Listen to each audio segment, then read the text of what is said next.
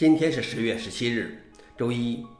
本期是银河观察第七百九十二期，我是主持人银河老王。今天观察如下：第一条，AI 成为丹麦新成立的合成党党魁；第二条，AI 专家点评各大 AI；第三条，修好了电脑的林尼斯脱袜子呼吁内核开发人员别赶带着烂。下面是第一条，AI 成为丹麦新成立的合成党党魁。合成党是今年五月丹麦成立的一个新的党派，倡导人类与 AI 的和谐共处。该党派正试图在今年十一月的丹麦议会选举中赢得一个席位。令人吃惊的是，合成党公众形象和冠名领袖是一个名为 Leader Lars 的 AI 聊天机器人。他根据1970年以来丹麦各个边缘政党的政策编程，旨在代表百分之二十不参加选举的丹麦人的价值观。他通过 Discord 与民众交流，但他不会参与投票。消息来源 w i s 老王点评：这个党派唯一不足的地方就是成员还是人类。第二条是 AI 专家点评各大 AI。安大克对纽约大学名誉教授盖瑞·马克斯进行了采访，在采访中，他对当前几个主流 AI 进行了有趣的点评。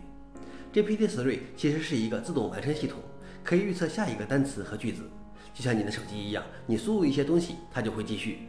它并不真正理解它周围的世界。谷歌的 Lambda 没有知觉，它不知道自己在说些什么。无人驾驶汽车仅仅记住你所见过的大段交通情况，并不能代表你真正需要了解的世界。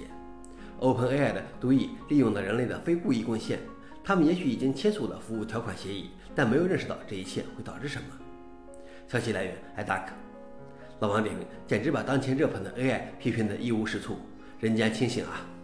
最后一条是修好了电脑的 Linux 脱袜子呼吁内核开发人员别赶带着烂。Linux 脱袜子发布了 Linux 内核6.1的第一个 RC 版本。对这个版本，脱袜子说不算小，但比过去几个版本小。内核的每一个新版本都有一个为期两周的合并窗口。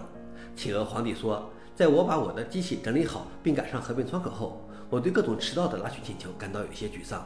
我以前提到过这个，但是在合并窗口的最后几天收到相当多的拉取请求，这真的很烦人。然后他抱怨内核开发人员没有尽早提交代码。不要在两周内匆匆忙忙地把一个分支放在一起，然后在第二周的星期五发给 Linux。在截止日期前熬夜完成论文的做法，在高中毕业后就应该被淘汰了。你知道我说的是谁？消息来源：Register。老王点评：有时候看内核邮件列表的托袜子每次的邮件也挺有意思的。想了解视频的详情，请访问随附链接。好了，以上就是今天的硬核观察，谢谢大家，我们明天见。